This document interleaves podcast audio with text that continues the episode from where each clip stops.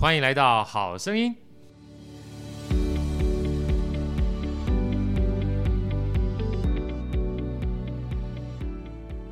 大家好，我是好趣的好哥，欢迎来到《好声音》。呃，在好哥旁边呢是我们的美女主持人 Elsa，Elsa 来问问好。大家好，我是 Elsa。那今天呢，我们请到这个重量级的来宾哈，所以老实话，台这个我们整个《好声音》的开始的话。嗯，台北市立国乐团其实占一个非常重要的角色，因为从一开始我们所有的起心动念的话，就是希望把音乐能够带到每一个人的心中，带到每一个人身边。然后台北市立国乐团呢，团呢等于算是触起好声音呢，在一开始的时候有这样的一个机缘。那今天呢，我们请到这个重量级来宾，就是台北市立国乐团 TCO 的大家长陈正港团长来到我们的现场来，团长跟我们好，好哥好。有啥美女大美女的主持人，还有我们呃线上的好朋友们，大家午安啊！谢谢团长，因为我们现场的话还有 Andy 了哈，因为所以老实话，这个辗转之间哈，我们再从二零二零年的九月份到现在两年多了，那现在算一算哈，我们所有来宾大概算起来应该将近快两百位，里面的话大多数还是我们北市国的团员们，所以说我们要非常感谢团长还有所有的团员们，让我们的好声音能够这样子持续不断的往前走。也让我们的所有的这个算是好声音的呃认识的朋友也好，那现在触及就比较广了啦。因为那天那个听那个 Andy 讲，Andy 我们还有这个荷兰是吧？还有什么？荷兰还有荷兰，还有新加坡，还有加拿大。呃，虽然我不知道他们是怎么来听到我们的，因为 就听到很多相关这个音乐。那我觉得有的时候就是你只要持续不断做下去，就有机会被别人持续不断听见跟看见。嗯、我想北市国也是一样子，一路走来将近。那我们今年算是第四十一年还是四十二年了？四十三年，哇，四十三年了，哇，哎，四十三年，对对对对对，那时候我们刚做的时候四十年，现在差不多四十三年了，好，所以一路走过来，其实也是持续不断的让音乐还有属于国乐，因为现在已经不见得是国乐演奏是一件事情，但是里面的各种不同的方式，呃，项目其实非常多元化了哈。嗯、那我们在一开始就想跟团长聊一聊一下，就是。因为毕竟每一个音乐家都有他算是成长的历程嘛，哈。团长能跟我们分享一下吧？因为每次在不同的演出场都看到你的时候，我觉得你都很享受，就享受每一场演出，然后享受每一个在你身边来一起跟你分享这个美好音乐的人。我觉得你是乐在其中的哈。那其实我发觉很多音乐家其实也都是这样子。你说他是坚持，倒不如他就是乐在其中。能不能跟我们大家分享一下，你是什么时候开始接触？音乐的啊，然后什么时候又开始决定把音乐变成说啊，我将来就把它当当成是我叫做不能讲工作，就是终身想要投入的一个事业或置业的，好不好？嗯，我想首先谢谢好哥了，呀，好哥的好声音的这个平台是，嗯、呃，真的是知音在寰宇之间，透 过无线的网络，那呃，不只是我们说台湾境内还。海内外的我们说收听的好朋友们都相当的多，那当然透过这个平台给我们台北市立国乐团许多的音乐家有一个固定可以跟更多好朋友分享音乐，说明音乐家心路历程。对，那如何从舞台上面透过音乐跟更多的乐友好朋友们分享这个好声音的这个平台。真的是我们感受到他的无远弗届的 影响力。谢谢团长。呃，我想这个第一个很难得，我们呃有有这个机会来，这个这个感谢我们。呃，首先我们要做这样子的表达，非常谢谢好哥。呃，我们要感谢你们。在 艺文活动上面是全面性的推广，这个呃我们都感受到。呃，刚才好哥特别提到音乐的种子是什么时候播种下的？对呃，也没有刻意。大概在我很小的时候，因为小时候在乡下，对，嗯、呃，在新竹的新浦，嗯、呃，乡下里边也没有特别多的，我们说呃娱乐活动啊，或特别，那都小孩子，那我们就跟着长辈，对，那有很多的迎神庙会的活动里边，呀。我们呃就跟着长辈，从小大概耳濡目染这样子，对，大概我们说还没有念幼稚园。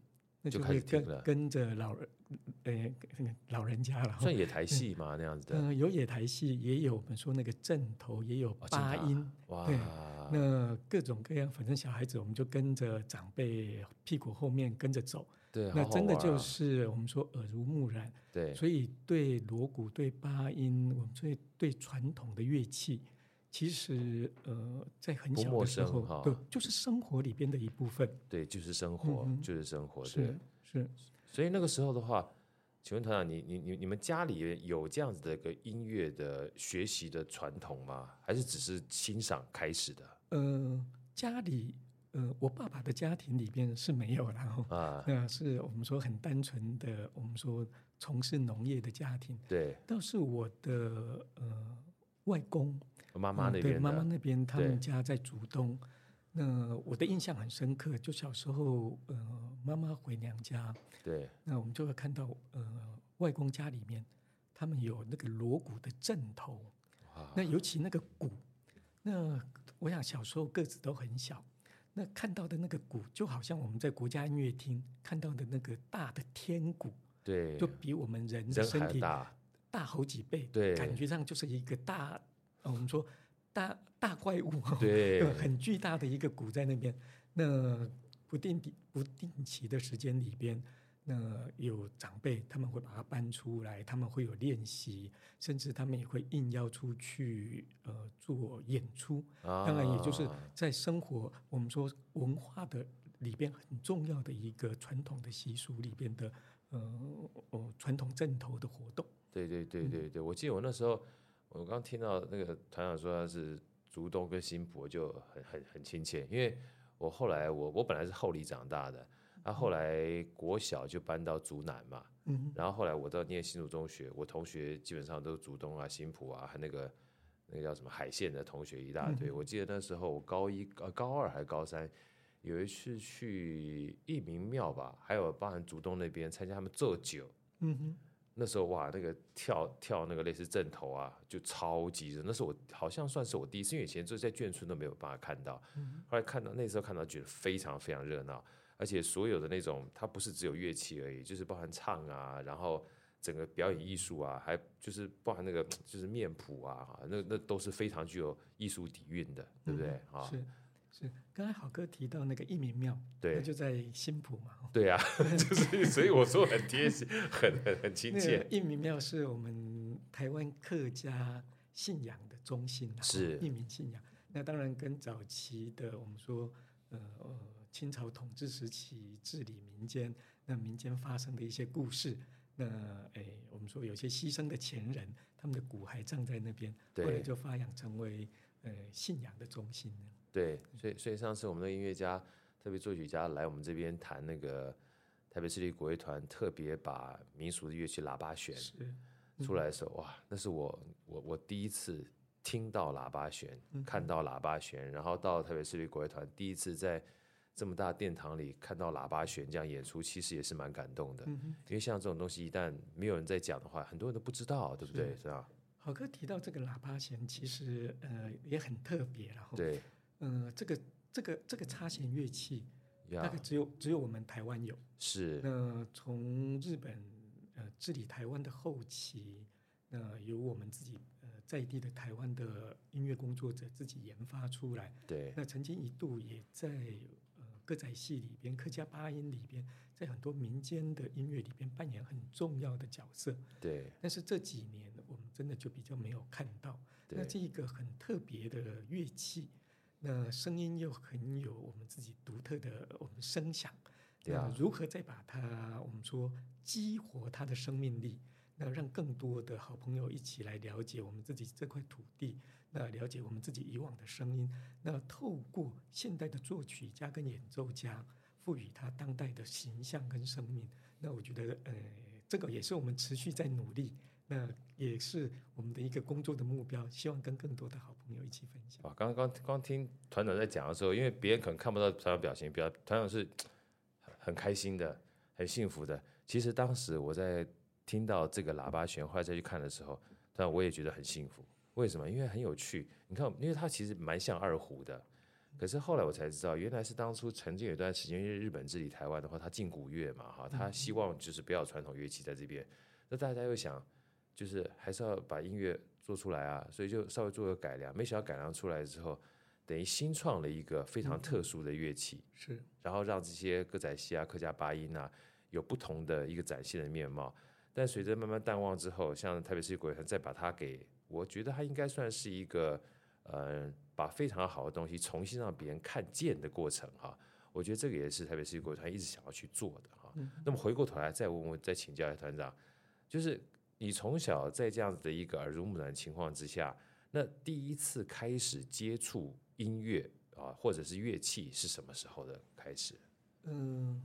其实我们从从小了哈，就跟着大人在跑庙会嘛，对，跑阵头，真正自己拿上乐器，比较具体的学习乐器，大概上了国中的时候。上了国中的时候。上国中，因为参加学校的乐队，呃，是国乐团吗？还是弦乐团？国中的时候是学的是管乐啊，管乐是小喇叭。小喇叭。那高中的时候学的就是国乐，后来参加了国乐社，那学习二胡。啊，后来也就是 好哥也是 二胡，但我拉的肯定没有大家好，差太多了。那后来呃，对二胡这个乐器哈，嗯、呃，这个乐器它的音乐的展现的方式，然后对，就跟很像我们人讲话，对，在一个声音里边，我们表达一个声音里边，它的轻重缓急、强弱快慢，就可以像我们讲话一样。是，所以那个表达是很可以是很直接，跟人的感情是联系的。很密切。对，那当然后来用二胡的主修，我考上了诶，我的大学呃是文化大学的中国音乐学系哈，那也就这样子迈入了我们说专业的音乐工作生涯这样。那个团长，我请教一下哈。您您您您您轻描淡写的讲起来，其实音乐系也没这么好考，竞争者也非常多。而且另外一件事情，就是两个，我也想特特别请教，一个是本身要决定去是考音乐系的时候，某种程度上面你也决定要走这条路了嘛？呃，因为高中其实要加入国乐团是一件事情，但从高中到大学，其实某种程度上也是一种未来可能啦。很多人的话，因为不清楚，都觉得好像大学就是一个人生道路的抉择嘛，哈。嗯。那时候是你本来就想要，因为学了二胡之后就想要走这条路吗？然后家里面也很支持你走这条道路吗？呃，好哥，一个很重要的问题就直接问到核心。对。嗯，说起来是大概四十年前的故事了。对。呃，四十年前大概我们说。那时候的大学联考还是很激烈的，很激烈，录取很低，一年有十几万人考，大概录取一万多位。是，那更当时能够念大学，大概都是乡下里边家庭，我们说是光宗耀祖，没错，呃，很荣耀的一件事情。只要榜单上面出现，都放大炮的。但是你可以想象，呃，当我的家里，我的爸爸妈妈，他听到说这个小孩是要去学二胡，对。呃，别人家的小孩念音乐系，他学小提琴、学钢琴，在当时那个环境里边，其实传统乐器，呃，我们真的要说，呃，经过我们说最近三四十年的努力，对，把它真的推到艺术的殿堂。那三四十年前，呃，我们说在乡下里边，要把它当成终身的事业来来做考量这件事情。其实是跟家里面做了很多的沟通，肯定要的。那当然，我觉得我一直很幸运。我在念大学之前，我所有上主修课，我的主修老师，哎，可能跟我自己，我们说比较照顾我，很投缘。对，我的主修老师，几位主修的老师，他们都没有收过我的学费啊，真的。那也就是因为这样子的因缘际会，我家里的。小时候家里的经济状况条件也不是很好。那老师，你说的是高中的时候吗？对对对，高中的时候，老师我也有我我我，当然我也有跟你一样的经验的，这就我的恩师，嗯、是因为他他这些老师觉得他想要培养你，但是也知道我们家里经济情况不好，所以他愿意给你比较优惠的待遇，可以这么说嘛？对不对？嗯、对不对？当然，从这个一路上面，我们真的感受到贵人啊，对，有好多贵人的相助。那这些老师真的也影响我们一辈子。那我们也呃，至少我们有这么多的前辈老师们带领我们，在我们后来走的路上，我们也一直很期待用这种分享，跟我们说对后年轻的我们说相关的工作者，对，那我们呃在这这一路上面，我们也提供或者说也分享我们的人生的经验，对，希望跟他们呃在未来的路上呃有更我们说更平稳、更顺利的这样子过程。对，那团长请教一下，你那个时候。因为毕竟四十年前嘛，在那个情况之下的话，呃，你有没有去想过，还是说先不想这么多，先把这个眼前的音乐顾好？你有没有想过，说到那个时候进了大学之后，未来你想要走什么，走一条什么样的道路，或者是说什么样的一个我们比较讲现实一点谋生的方式？那时候会想这些东西，或家人会有这样跟你聊聊这些事情吗？当然，这些肯定都是家人的担心。对，我想的就家人，因为我们很多音乐。学音乐的孩子很有趣，我我讲一下我自己的，就很多父母亲可能很希望小孩学音乐，可学着学着之后呢，当小孩真的喜欢之后，父母亲反而担心了，是啊，担心什么？叫你喜欢就喜欢，没叫你这么喜欢，可以喜欢不能当职业，对，怕哦，就是怕你你就是喜欢之后，如果真的当职业，将来可能吃饭会辛苦啊。呃，我我我补充一下。呃，如果能当职业，对，其实是一件好事。是，是怕是怕当职业当不成呀。当我们说花了十年、二十年在音乐的学习上面，那到最后没有把没办法把这样子一个呃，我们说这样子一个很大的职业的门槛跨过去，把它成为我们生活里边呃未来发展的一个很重要的人生主轴。对，呃，当然。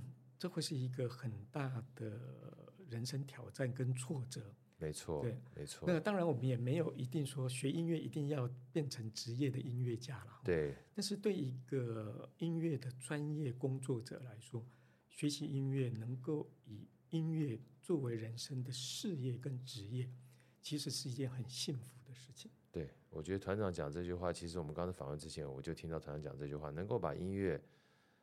就是音乐家了哈，他自己很喜欢音乐，然后又能够把音乐变成事业、职业跟置业这三业的话，是一件非常幸福的事情。这也就是为什么每次我看到团长在音乐会里面的时候，就是能够沉浸了。我觉得当成工作是一件事情，但沉浸的话，那你就不会把它当成工作了嘛哈。所以还是要请教团长，你那时候会有担忧吗？就是一开始选择。当成自己在大学的主修的时候，你自己家人担忧，去先不去管他了，因为家人大家会给很多意见嘛。其实真的会担忧的哦，大概在大四的时候才产生，因为大四准备要毕业嘛，要跨出校门，才会真的会面临到我人生的下一步到底要怎么走。对，真正在准备考试跟。学习的过程里边其实是很快乐的呀，因为呃有很好的老师，有很好的学习环境。对，嗯、呃，真的是大四的时候，那当然我觉得那个那个年代还有一个好处哦，对男生来说就是要当兵啊，有个缓冲。对对对，要当兵两年。对，这两年里边你可以再做准备，然后再做思考，下一步人生到底要怎么走？我觉得那两年里面给我们很重要。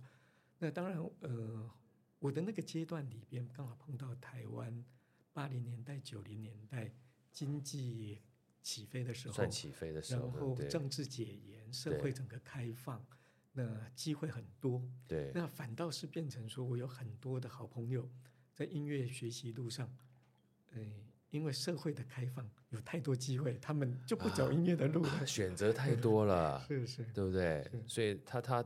代表就是他因为太多选择之后，音乐原来以为只有这条路上可以走的，就是走不同的道路了。那老师团长，那那你为什么会持续坚持往走这条路上面走？那两年的当兵没有让你有任何的动摇吗？或者是想法？呃，我觉得这也是因缘际会哈。对，呃，我服服役的期间，大部分的时间在马祖。马祖啊，其实所以老实话，那时候。很多人不想去马祖，但是我们有几个好朋友说，哎，如果有机会到金马的话，也可能一辈子就去这么一段时间。那我在马祖，呃，我想也是很多好朋友、很多贵人的协助。我们在当地，我们就协助当地，我们说成立了国乐团。那成立国乐团，我还记得我们成人的吗？对，嗯，从小朋友开始都有。对对对对，哦、嗯，我们从小朋友的乐团开始，因为他们时间跟练习的时间比较容易集合起来，比较容易准备。我记得我们大概六个月，我们就办了第一场在马祖有史以来的第一场国乐的音乐会，太强了吧！嗯、这一个当时的那个中央社的新闻稿。我还保留着这个，这团长可以跟我们分享一下吗？这这我是说那个新闻稿，到时候给我们照相，我们 po 在那个 好声音分享一下。要回家努力找一下。好，就麻烦团长帮我们努力找一下。这个太不简单。那个时候，我先问，怎么会有机会？团长想要去成立国乐团这件事情？嗯，当然这个也是前面有好多学国乐的。我们说前前前辈也是军人吗？对对对，他们也在马祖服务。服役。那他们有一批乐器，学校里边有一些简简单的国乐的乐器。对。那我们就把这些乐器重新再整理、再组合起来。那也得到当时县长跟社教馆的支持。啊。也跟学校呃结合。那呃学习的人口很快的就凝聚起来。那也很快，我们说可以看到成果。那后面他们有好几位，后来也因为学习了这样乐器，后来也有机会保送到台湾，到专业的科系里边去去去去学习音乐了。是是，是，哇，你们太伟大了！所以说，团长那个时候，我这样讲，那些那些乐器的话，都是去马祖服役的人，然后等于是借着当两年兵的机会。把音乐的种子放在马祖的吗？是是，然后放着放着，你们那一次算是第一次把国乐团这件事情真正在马祖当地成立起来，才花半年的时间，嗯，大家就办音乐会了。是，哇，太厉害了！哇，太厉害了！这好声音要好好学习 一下。那团长，我再请教一下，那那段时间的话，像你们那个国乐团在马祖的话，是不限年龄，大家都可以参与吗？对。呃，当然那个是开放性的一个，呃，我们说团队的组织，对，主要是以国中国小的小朋友，那他们课余的时间，那一起来参与这个乐器的学习。那老师的话，全都是这些呃军人吗？呃，就是我们呃抽到金马奖，那在当地服役的阿兵哥，那我们也透过县政府的协调，我们就是这几位阿兵哥，他们在我们说呃。战备空闲的时间跟学校配合，那进行训练。哇，实在太不简单了。像呃，当时有几位，那像呃，我们台北市立国乐团退休的任燕平老师，那老师也是啊，任老师也是，他找我一年去，所以他前面铺好了的路，然后我们后面跟着走。任老师也是，那像杨国达老师啊，那杨国达老师比我晚一年到马祖。那我们后面也有接棒的人，所以连续下来，我们说几年下来，那呃，在我们说在战地、在前线里边，可以有这样子一个音乐的推动的工作啊。没想到任老师也是金马奖的啊，也是马祖啊，真是不简单。现在任老师也是，我觉得在教育界里面算是非常非常热心的一位老师。嗯嗯嗯，团长，那我有一个好奇啦，就是怎么？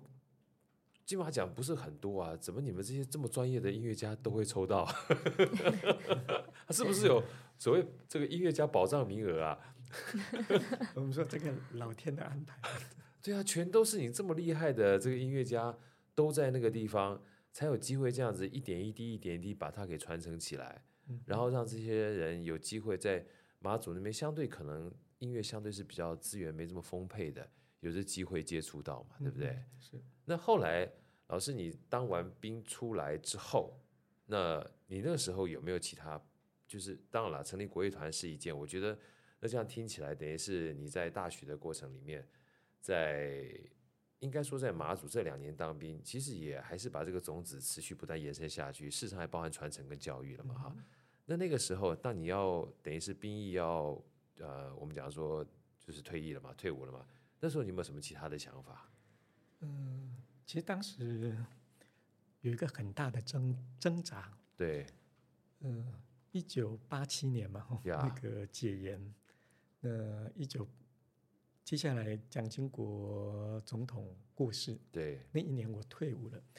那解严之后有一个很大的开放，就是报禁。报禁对，报禁开放的时候，我们本来的报纸是从三张，后来变成十几张，好大一点。然后本来只有几家报社，嗯、那变成十几家那样。对。那我服役的时候，其实诶，我有一个很好的机会了，我在马祖日报里边担任编辑。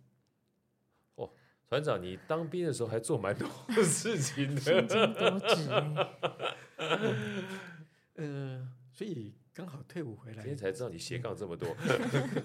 其实本来有机会到我们说到媒体里边去发展，对。那但是当时我想，一个学音乐的小朋友从小到大，其实如何学的乐器，如果有一天有机会可以当演奏家，其实那个是一个呃人生一辈子的我们说那种志业或者那种理想那种愿景。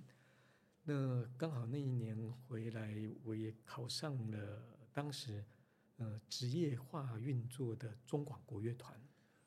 啊，呃，我用二胡这个乐器考上，在中国国乐团担任二胡的演奏员，所以就跟那个媒体 跟新闻媒体的工作擦身而过。中广也是媒体啦，你在媒体的国乐团里面担任音乐演奏家，是。哇。也就是从这个点开始，跟我们说音乐专业的工作就结下不解之缘。团长，我能不能请教一下，当初因为你你你您基本上都是轻轻就带过了哈，是怎么样的机缘？马祖日报对不对？是怎么样机缘进入到马祖日报担任编辑的？嗯、呃，因为年轻的时候喜欢，嗯，我们说舞文弄墨，啊、喜欢写一点东西。这个才是我们要知道的嘛！呃，团长轻轻说就带过去了，我来我看听听听文青基本上怎么养成的。嗯、呃，也写过一些东西，然后有一些发表了。年轻的时候在学校的刊物里边发表，那刚好这些东西自己都有整理着。那刚好真的也是因缘际会，在马祖当地刚好他们也是我们说马祖日报的呃。编辑，他也是军马祖日报是当是是当地的第一大报来，对不对？对，对，对，对，他当时的状况，呃，有一点军报的性质。呀呀，当当然，他的社长是当时是县长，但是呃，从经费跟人力上面的调配上面，呃，有一部分的编辑部的人员，像记者、编辑，都会从部队里边调任有相关工作经验的人加进来。啊那当时我们也是透过这样一个机制，诶，被长官看到了，我们曾经有过一点经验，呃，也经过呃训练跟培养，你就可以有个一点点经验当编辑啊那样。以后我们都要这样说，嗯，我们只有一点点经验。所以说那个时候他是，呃，基本上因为他算是军报，所以它里面其实所有的这些工作成员很多都是跟军人。去互相结合、互相借调，是是就是这样类似共享的一个机制了。嗯哼。所以那个时候的话，其实团长，你一方面也在推动音乐，一方面的话也在，就是我们讲说舞文弄墨也好，或者文青也好，这两者之间，其实，在你马祖的那段当兵期间，应该占你生活蛮大的重心，可以这么说吗？嗯、是啊，是。呃，报社的工作状况，对，它大概是我们说五六点以后，对。呃，白天记者出去外面跑新闻，对，把新闻稿带回来。那大概晚上的时候，中央社的新闻稿，呃，会统一透过 modem，那我们会透过 modem 接收，对，那我们会从里边挑选重要的新闻，那呃，就进行所谓编辑室的编辑作业跟排版，然后一直到深夜，对，所以白天大概早上，呃，是在补眠的。哦，那大概下午的时间就比较空闲。对，那这下午的时间，我们也得到了长官、社长跟总编辑的同意，那我们就有机会到我们说到当时的社区学校里边去教音乐，对，有很多音乐的分享活动。哇，其实团长你讲起来很轻松，我听起来也是有点辛苦哎。对不对？因为其实因为报社的工作，其实每一天就像你这样编辑的话，它是都是有固定的时间压力的，嗯、对不对？那反而是睡觉日夜跟别人有点点颠倒，是。然后到了白天的话，休息一下，只有在下午的时间才有机会去社区或者学校做所谓音乐的算是传承或者传递嘛。嗯、哇，太不简单了！我们要帮这个团长团长都大家鼓鼓鼓鼓掌一下，把这个种子放到这个马马马祖里面去。我我想就是好朋好东西跟好朋友分享这样一个概念。对，呃，真的自己很喜欢音乐，前提是您喜欢。那因为喜欢音乐，那我们也碰到志同道合的好朋友们，那能够一起来做一点事情，把我们自己的喜欢跟大家分享，是一件很快乐、很美好的事情。对，我觉得团长讲这个，我是蛮蛮认同的，因为当你在分享的时候，你也不觉得你在工作、嗯、啊，那辛苦的话也会被这快乐呢，基本上就是我们叫做潮水般就淹过去了。要不然你只想到痛苦的话，那这件事情快乐反而就变小了。那回到刚才团长说的，那那个时候你去考中广国乐团的时候，其实我讲直白点，有有没有想过，如果没上的话，当我们后来上了嘛，哈，是我们就是想去考嘛，对不对？考了之后如果没上的话，你会想要去什么样的地方工作？还是再考其他的音乐？还是说呃音乐的教学？还是会想要试着去编辑看？为什么我我讲的？因为团长你刚刚也说了。就是呃那时候音乐正在一个社会开放的历程里面，很多的音乐家因为有很多的选择，所以他可以选择不是一定要走原来纯音乐演奏这条路。那其实现在目前音乐家受这样的一个呃环境变动的这么大的情况之下，其实他可以选择可能比以前更多啊。所以我只想说，透过团长跟我们聊聊看一下，你那个时候的一些抉择的话，考上是一件事情，那你有没有想过自己就是没有？如果没上的话，会有什么样的备案？还是说不管，反正我一定要考上，其他我都不想？类似这样的一个想法。嗯，呃、当然，当时呃，我们说我们也没有排斥什么事情不能做。对啊、呃，现在斜杠的概念，对，或者保持的一种我们说无少也见，故多能鄙视。啊、当时我们想说。嗯，音乐的路走不下去，那我们也可以去编刊物啊，写东西啦，甚至到学校里边当老师。当时的环境里边，到回到学校当老师，几率蛮高的，几率蛮高的，因为很缺师资嘛，哈、嗯。那因为整个当时台湾前烟角木，对，整个社会那个发展的速度很快，很快。那各行各业都有可能，我们说，诶，我们说。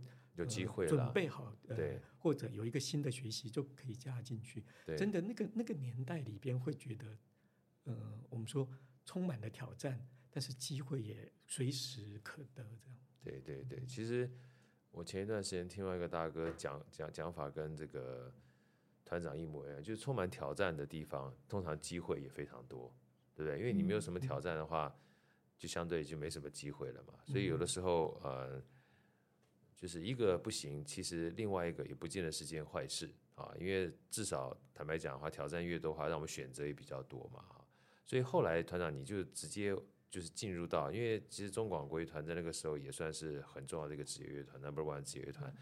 那进去之后，嗯，包含你对你自己走音乐这条路，或是家人的话，是不是相对而言的话，在呃，接下来的路程上面，大家的认可度，包含你自己对自己的幸福感，就会显著的提升了，可以这么说吗？嗯、是，呃，当我们说当一个领薪水的演奏家，对，其实是件很幸福的、快乐的事情。真的，呃，你只要管在管排练、管演出，扮演好自己角色就好。呃，但是我我自己，然后我自己总觉得。嗯，如果人生只有这样，就是我二十岁出头的时候，我已经过这么样快乐的 生活，不好意思，是不是？这样子，把人那么这样年 happy，我这样年 happy 就拍谁？呃，当然，最后我我自己觉得还有一个就是，呃，我如何在台上跟我的呃乐友观众们。怎么拿什么东西跟他们分享.我觉得反求诸己的那个，到底拿什么东西出来？对，那呃，这个是对一个文化工作者或艺术工作者，呃，他们会自我要求跟自我追求的部分。对，那当然在舞台上面，这是我我觉得我自己很快就就空掉了。懂。那你可以照着指挥走，可以照着乐谱走，你可以过着一个很稳定，因为除了演奏之外，可以有很多的教学嘛。对，其实收入也不会，也不菲，对不对？呃，不会造成生活上的太大的负担。对，对。那但是我总觉得，呃，人生应该还可以做一点什么，可以更多，可以做一点什么。那当然，学校里边有很多的资源跟很多学习的机会。是。那在中广国乐团待了一年之后，对，刚好学校里边就我我的母系文大，文大，嗯、呃，就刚好有有他们在呃艺术学院里边有一个学院秘书，对，兼那个艺术研究所的所秘书的工作的职缺，是，那也是呃有也是、呃、邀请老师让团长去，对，有这个机会回到学校。嗯那学校里边的老师也好，同学也好，然后有很就是一个无尽长的知识宝库。对。那在这里边，诶，可以说是一个保护伞也好，但是就是一个很好充实学习的机会。对，所以那时候团长就等于是从中广，然后到文大去算任职了，对不对？我觉得这个听老师的这个团长这个历程啊，我会发现很多人。就是他，就是很年轻到达一个阶段之后，其实我觉得很多音乐家也是艺术家，他会从外显变内观，嗯嗯，啊，就是会一直关照自己心里面到底，就跟刚刚团长讲说空这件事情嘛，哈，就觉得哎，自己好像外面很多了，但是怎么样让自己可以不止这样子，好像都会是一个历程，对不对？嗯，呃，我想绝大部分的艺术家、表演家，也就是我们说的音乐家也好，对，嗯，在。在艺术性的追求上面，经常就是这一次我很成功的演出做到了九十五分，对。但是我下一次再做同样的演出的时候，这个九十五分可能只变成了八十五分、八十分。是。他在每一次的舞台上，每一次的演奏，都是一次自我的挑战跟自我的突破。那也就是这样子的自我鞭策跟激励。让音乐家、让艺术家持续的往前走，对，它也是一种让自己持续不断有动力的一个过程，嗯、对不对？因为如果真的满足的话，其实，呃，就像我一样，就每天都觉得都过得很简单就好了。但是你发现艺术家、音乐家，就别人看起来他觉得很辛苦啊。我们开玩笑讲，就是啊，干嘛一天到晚这样子，就是嗯，别讲自我折磨啦，就是我们讲说，就是一直。就是一直钻，一直钻，钻，钻，钻，钻，对不对？就是不放过自己。对，不放过自己啊！我说这个钻，就是你往好处想，就钻研嘛，对不对？嗯、你你不往这个更好的地方钻，或者他想要的地方去钻，艺术就没有突破嘛。所以每次突破的话，其实我觉得也是艺术家的本性。嗯嗯。啊，他也是因为这样的话，他才能成为艺术家嘛。所以后来，想请问一下，就是您回去之后，比如说在文大，是不是也因为这样的关系，让你在音乐的路途上面开始有不一样的选择，以至于后来包含在音乐啦跟行政上面哈，你会这样子一个悠然自得，就是很很乐于做这样子的所谓音乐也好，或音乐工作服务者这样的性质也好，嗯，在那段是不是有影响？对你未来工作选择或搭配有很大的影响？嗯哼，呃，这个也是一个人生的转折啦。对。那在学校里边的，我们说，呃，对老师对学生的服务，尤其是对哦，当时的艺术研究所里边有戏剧、舞蹈、音乐这三个专业的研究生。是，其实在这里边，呃，我们有很好的机会可以跨过自己只有音乐这个专业的学习，更多元，对，更多元，从研究生也好，从老师们也好。那真的，当时的老师们都是大师。对。那当时的研究生的呃的，的同学们，现在都是好多都是在舞台上面，大都大师。呃，这样子一个学习过程里边会给自己激励的。没错。呃，呃，当然我们说爬过一山，呃，并不是说自己心里边的心又变大了。对。真的会发现自己可以努力、可以学习的地方很多。对那当然后来也就是这样子的机会，本来是认为说自己大概就呃出来找工作，呃。平平淡淡过一生就好，不可能了，不可能了。那 也就是在当时的环境里边有很多的激励，嗯，后来也让自己重新回头，呃，再回到研究所念书。对。那呃，念书之后就有机会到专业的乐团里边工作。那呃，当然在专业的乐团工作，也就一直都是做所谓的嗯。呃职业乐团的经理人，对对这个角色，或者专业的艺术音乐行政的工作者，这样子的定位，那在一路上面就我们说就过去了二十几年了。这个就是哈，我非常这个敬佩团长的地方，做什么像什么。因为其实身为一个音乐家，在音乐这条道路上往前走，那从音乐家呢到教职啊，其实教职的话，在很早的时候就已经在。团长的生命里面萌芽了，要不然的话，这个你跟任老师不会在马祖那个地方，在这么短短的时间之内培育这么多，不一定要是音乐家，我觉得喜欢音乐的人都是一个音乐的种子哈。然后后来在所谓的艺术，不管说是组织也好，或者是艺术团队也好，带一个经理人一路走过来的话，也看到了就是这一脉相承啊，很多的组织或者很多的这个音乐社团慢慢成长茁壮。甚至包含我们像北市国一走走了四十三年啊，其实也是不简单的一个道路。因为呃，很多人大概不是很清楚，就是像我们现在目前国乐团的编制，以前的话都可能江南四组就少少的，不会有这么大团的编制。更遑论说台北市立国乐团的话，有这么多各种不同的团队跟团体在这里面。所以团长能不能跟我们分享一下，就是？呃，在您就是担任这样子的一个所谓艺术啊经理人，或艺术组织经理人，或是行政管理这样的一个庞大的工作啊，跟身为一个音乐家这两者之间，能不能跟我们分享一下？因为一般听众可能不是很理解啊，其他工作是非常繁复的啊，甚至包含随便一场演出啊，大家如果有机会去看看后台或跟音乐家聊一下，甚至包含后面的所有这些行政行销工作，甚至包含要联系这些不同的音乐。就是来自于各国的音乐家、各地音乐家跟我们的乐团一起合作的话，那个繁复的工作真是无以复加哈。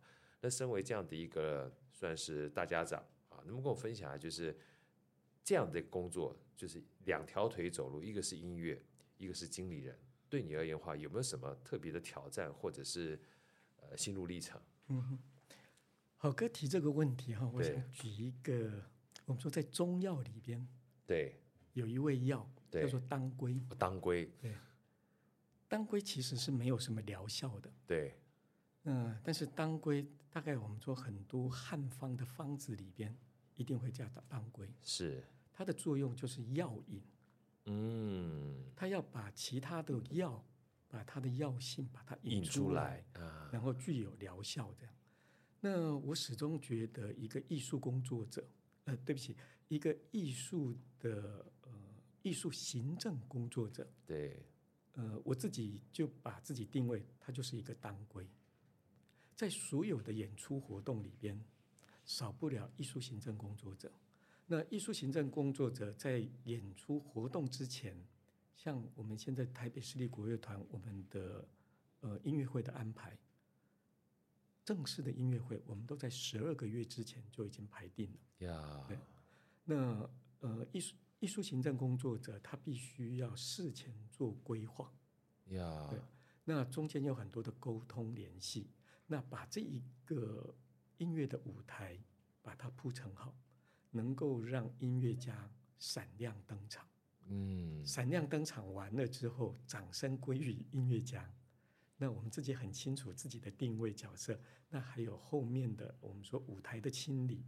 经费的核销，对，那所有后面我们说相关的文宣资料的记录，那这是一个艺术行政工作者他的本质。那我们很清楚他的定位。那在这个过程里边，嗯，当归不能治病，但是少了当归，那这一味药它的呃能够发挥它药效疗效就就会差很多。这个团长，您您您帮我们把这个标题都已经写好了。真的，这个“当归”这两个字，我这样听你讲完之后，它不仅仅是药引，我觉得两个名字我都觉得是好有道理，就应当归于气，对不对？所有东西的话，要有引子，要有疗效的话，它基本上是一个团队的概念。这个团队如果说没有一心一德的话，他们团队就散了。所以一定要大家都要 记得回来，应当要归回来，要回来。但这个我们讲说领导人的角色，我就记得有一本书叫《仆人》，他其实讲的是领导。他说，真正的好的领导，其实他不一定要是自己发光发热的，而是怎么样让他服务的这个团队、服务的组织啊，能够发光发热。那今天我听到一个。更好的一种解释，当归，而且我今天才知道，当归原来它没有疗效，是个药引。我团长，我今天真的学到，我不知道当归是没有疗效的，它本身是没有疗，纯粹做药引，但它能够把所有这些药的功效能够发挥出来，是这个意思吗？嗯嗯啊，好哥刚才提到了哈，我我我自己也想到了一个呃专业乐团里边的艺术行政工作者。当然有第一线的，也有我们说负责规划跟主导方向的，我们说这样不同层级的艺术行政工作者。嗯，其实各自的角色上面，呃，在整个团队的过程里边，我我我始终觉得我们都是过客。对对，我们在那个角色上面发挥服务音乐家，发挥服务。我们说越有观众，对对，那当然还有如何寻求更多的资源挹注在这个平台上面。对，那如果说我们很清楚，我们是一个过客，就是任何人，我们在任何一个角色上面，在人生的长的长远的路上都是过客，但是我们在那个过客那个阶段里边，我们展现自己的价值呀。Yeah. 那我想也就不枉说我们诶在人生里边走这么一遭了。对，嗯，当然很多的最后的成果成败得失，应该留给后人去评断。但是我们能够对自己负责任的，就是那个过程里边，我无怨无悔，我也尽心尽力，那我竭尽心力把自己的角色扮演好。啊，当然这段讲话，呃，不好意思，我要讲一下，我我要我要这个提一下我以前第一个老板，我觉得我第一个老板也是我的贵人。他那时候叫我做专案经理的时候，因为那时候我在台积电做专案经理嘛，而且这么年轻当专案经理，就想就做专案经理，想要自己就是要表白一下啊。每次想要公开给我，他就他就打我一下，就打我一下，打我一下不是打我一下，说你不要这么喜欢这个出风头啊。你做专案经理的话，做最好的专案经理哈，就是把功劳归于所有的专案成员，还有专案成员他们原来的这些组织们啊。那这样有一天呢，因为他们跟你合作很舒服，因为他们被看见，所以未来呢，你要再跟他们合作，他们会很开心。而在这种情况之下，他们很开心跟你合作，你做专案就比较容易顺。他后来一直跟我讲这一段之后，我就感觉很有道理哎，因为一开始是不爽嘛，后来顺着他话去做之后，发现哎，你做专案做完之后，你接下来再做专案的时候啊，别人就很愿意帮助你。嗯，而他们帮助你的话，坦白讲也帮助他们。他们之所以愿意帮助你，是因为你都帮助他们被看见，所以久而久之就变成一个互利的过程。所以像我刚刚听团长这样讲，你把自己当过客，发挥自己的价值，其实当药引跟当当归啊，它最大的价值就是让别人的价值被看见。包含我们这些听众去的时候，让我们自己在那个过程当中觉得很开心、很舒服。然后音乐家呢，他演出演得很顺遂，不用担心乱七八糟的东西。然后在所有的团队里面，该要的资源都有了，他不会觉得捉襟见肘。那在这情况之下的话，其实每一个人各司其职，就可以让这个乐团的价值被看见了。啊，所以说大家其实我们刚听完之后，我觉得上了一堂人生的这个药引课，而且也再次跟大家分享一下，有时候成功啊不一定是要自己成功，当你帮助别人成功的时候。我觉得成功是会回到自己身上来的。我觉得这件事情的话，今天的当归哲学，是我今天整个一整天里面最开心的一个学习，超开心的。谢谢团长。那其实我接下来还是想，就是最后一个问题哈，因为其实这也是我一直，嗯，这两年来做 podcast 也好，或者是说跟台北市立国乐团音乐家越接触多越感动一件事情。因为一路走来四十三年的话，让大家越来越喜欢哈，一定是求新求变的过程。然后求新求变的过程的话，包含我们当初的凯北旅店董事长在看国乐的时候，很多人对国乐都有一些既定的印象，但是看了之后才发现啊，原来音乐本来就有各种不同多元的面貌啊，所以说。其实国乐不一定是国乐，只是它是我们国家的音乐啊，但它不代表它是一种特定的类型。所以我也想请教一下团长哈，就是您不管说是一个，呃，本身是一个专业的音乐家啊，演奏家，然后也当教学，然后后来现在当算是一个，呃，也算是音乐，我觉得是包含艺术了，因为后来其实音乐非常多元嘛哈。然后你怎么看待今天担任一个台北市立国乐团团长哈？你会怎么建议？呃，可能听我们好声音的人，他不见得纯粹对音乐有非常多的理解哈。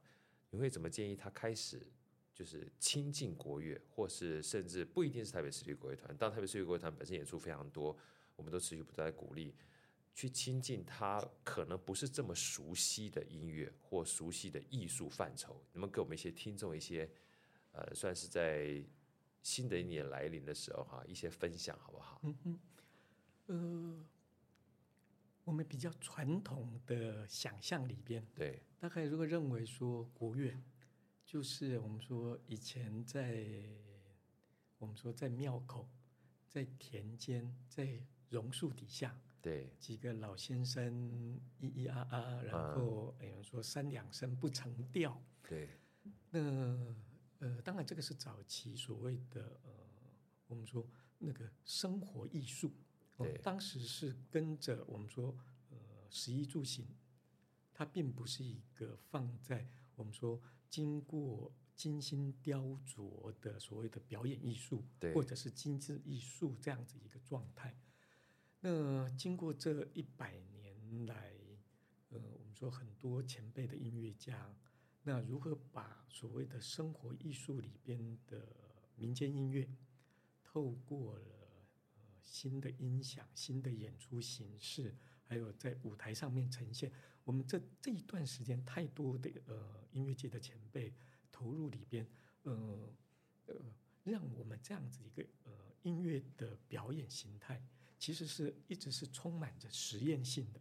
呀 Yeah, 对对，这个实验性会形成。其实我我自己，然后我自己从学习的过程里边，就是会把它思考到，其实跟那个呃呃清朝末年的我们说西方的船坚炮利，西方的科学到东方来，对东方的社会影响很大。嗯，那如何让传统？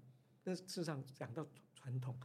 早期是会有一种比较是落后的，对，比较不够科学的，那要如何的跟上世界的潮流？对，在这部分是做了很多努力。那同样音乐的这一块也是一样。那我们说早期传统里边的民间音乐如何放到殿堂里边？呃，我们说呃用精致的形态，经过我们说呃用心的雕琢。呃，让更多人来认识这一这一个一百年的期间里边，我们看到有很多的成果。是。那也在国乐这样子一个表演表演的形态里边，其实我们看到他的实验性格。对。他不愿不愿意说自己不愿意被定型，那呃很乐意接受外来的各种不同的元素。对。不管是今天我们说蓝调的啦、重金属，或者东方西方各方面的音乐元素，甚至剧场的跟各种的表演艺术的连接，对，这个在国乐的舞台上面，这个都是完全开放的，不受限的。那也就是因为开放，让这一个表演很有生命力呀，那表现出来很很多样性。对，那当然，呃，对我们来说，我们会觉得。如何让更多的人了解跟认识？是国乐具有这样子的特性，它既具有传统的特质，它有文化的根基.那又有新时代的元素，还有新时代的我们说表表演的形态，对，那让更多人呃在传统的那个框架里边呃重新认识国乐，对喜欢国乐，这个是我们一直努力的部分。哇，太棒了！我刚刚听完这个团长这样讲的时候，在我里面，在我脑袋里面啊，就想到两个词儿，就是就是流行啊，跟这个传承是不会冲突的啊，因为因为我们像以前那个那个呃，要啥你知道我们的古典音乐，其实，在那个时候也算是他们流行乐嘛，对不对？嗯，对啊，因为他们那时候就听那个音乐，只是我们现在听久了就叫做古典音乐嘛。就以前我听我妈讲老歌，老歌，老歌也是她那个年代的流行音乐啊，对不对？但是流行啊，加上现在流行，加上以往的，我们讲传承传承，其实我觉得这两个字就是流传的定义啊，对不对？流流传流传，其实是很多元素的混在一起。它才会持续不断的生命力嘛，因为生命本来就是持续不断流传嘛。甚至刚刚团长在讲这一段的时候，我都想到这个达尔文的进化论。当然，进化论两个字叫演化，其实演化它本身就是一个流传的概念，因为一点一滴一点一滴，它不见得说什么叫做好，只要适应当场环境的哈，它就是一个好事。所以这也就是为什么每次去这个台北市立国乐团的时候，就发现我们其实有非常多的场合。它其实在实验，实验什么？实验把各种不同的性质或要素、元素，哈，呃，加在我们传统的乐器里面。所以大家有机会，下次听到我们这个，不管是好声音也好，或是你在网络上面看到，呃，特别是国乐团很多就是委托创作或世界创作，我都强烈建议大家有机会去听听看。我觉得听不是说喜欢不喜欢的问题，而是让自己有机会啊去接触不一样的东西。因为你有机会接触，你才有给自己更多选择权的机会嘛。啊，我觉得这个其实是刚刚从听团长的这个分享也给我一个非常大的，呃，算是应该感动吧。我觉得感动，因为很多人基本上一旦被框架框住之后，他不太愿意去做变化，因为呃，就是怕叫做不能讲说背叛传统了，就是离经叛道。有时候我们觉得好像只要干一景某港的哈，就是没有。那个遵遵从传统，但相对来听刚才团长这样说，其实本身在台北市立国乐团的话，嗯，持续不断求新求变，或者结合不同的要素，已经是一个大家都能够接受的这样的方式，可以这么说吗？嗯哼，对不对？呃，当然，我们提到所谓的实验，并不是呃不负责任的拼贴或者把元素凑在一起。当然，那每一个搬上舞台的制作。其实它有它的酝酿期，没错，它有专业的团队，呃，会把实验性的那个部分，其实是掌控制，或者说在一个范围里边，在这个范围里边，在内部发酵。那当然，发酵就是一个化学变化，对，它跟原来的呃既有的会有一些不一样。对，那也就是透过这样子，我们一点一滴。去累积，那呃推升呃整个艺文生态，能够有更多生命力加进来，能够往前走。对，实验的话并不是随意啊，实验的话某种程度上是在用心的情况之下，让不同的面貌可以有不同的呈现的方式。我觉得这个是坦白讲，我想每个艺术家其实你要让他随意，他也很难随意，因为艺术家都蛮 蛮在乎自己的。在乎自己的羽毛的啊，所以郝哥提到这一点，其实我们可以想见说，那个写书法的草书是，它一定有很深的根底在那边。对，那但是我们每次看那个书法家在写草书的时候，天马行空，那个笔挥的呢，但事实上背后是有它的根基的，是是有它的依据，那有很长远的他们的累积。才能够做这样子的挥洒。没错，你根基要非常稳，你才能够叫做随意的挥洒。那个随意是随自己的意向，嗯、而不是随便啊。随便跟随意是不一样的。我们讲说意随心转嘛，那基本上心要够稳的话，才能够写出那样子让人家觉得千古流传的这个文字。今天非常开心啊，跟团长聊了这么多，尤其是。我现在脑袋一直还停留在“当归”这两个字 药引，药引真的是非常。嗯，晚上可以去吃。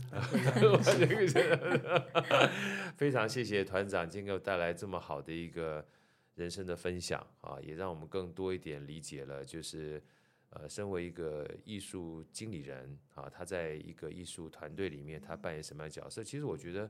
听完团长这样讲，不一定是艺术经理人了。我觉得在每个组织里面的领导的话，都可以把今天的这个当归药引哲学放在心心里面，让别人发光发热，说不定就是让自己发光发热的机会。那最后呢，也非常呃开心的，也竭诚的，邀请大家，未来在台北市立国乐团任何演出，大家听完这个团长讲，就知道，其实，在求新求变的过程当中，我相信所有的，也许你听过国乐或没有听过国乐的人，试着去了解一下我们的国乐，可以跟各种不同多元性的元素结合的过程里面，可以找出自己你喜欢、你选择的一种形式啊，然后来加入，然后也让你的人生更多彩。更丰富，我们也再次谢谢团长，也祝所有人团长新年愉快。谢谢老哥，谢谢谢谢谢谢，谢谢拜拜拜拜，新年快乐。